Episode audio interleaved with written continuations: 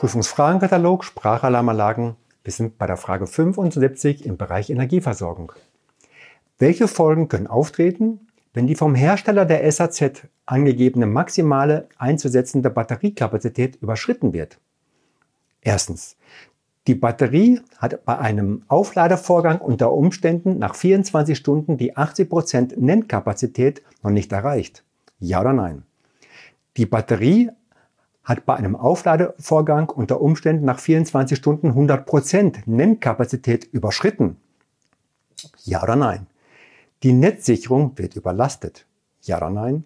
Die Batteriespannung erhöht sich um einen unzulässigen Wert? Ja oder nein? Schauen wir uns mal die Antworten an. Also erstens, die Batterie hat bei einem Aufladevorgang unter Umständen nach 24 Stunden die 80% Nennkapazität noch nicht erreicht. Das ist richtig. Also ja.